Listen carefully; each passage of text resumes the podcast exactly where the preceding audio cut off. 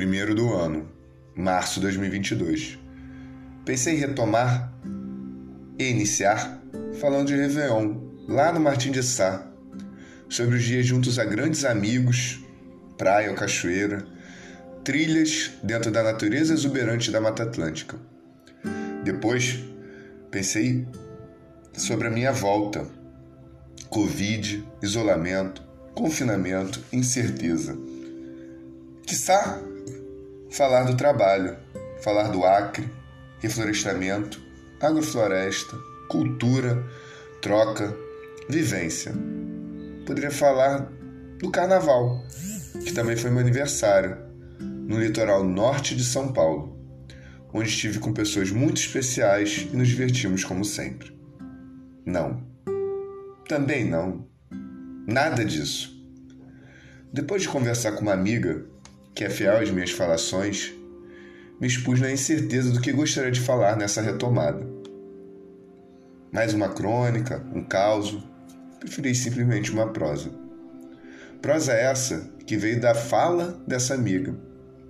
Escreva e fale o que está latente para você. Latente pode ser algo encoberto, não manifesto.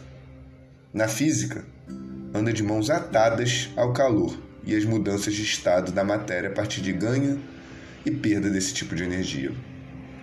Fiquei pensando sobre isso até que ela falou algo ainda mais sutil. O que está vivo em você disso tudo? Ora, pensei de imediato. Tudo isso, né?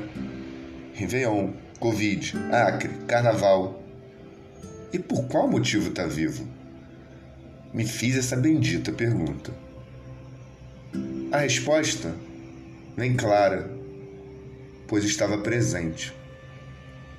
A prosa é sobre estar presente. Por isso, meu peito ainda reflete o bom e o ruim desses momentos. Estava presente, deixei sentir o azedo e o doce.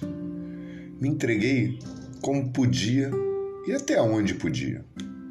Isso cabe na minha compreensão de estar presente.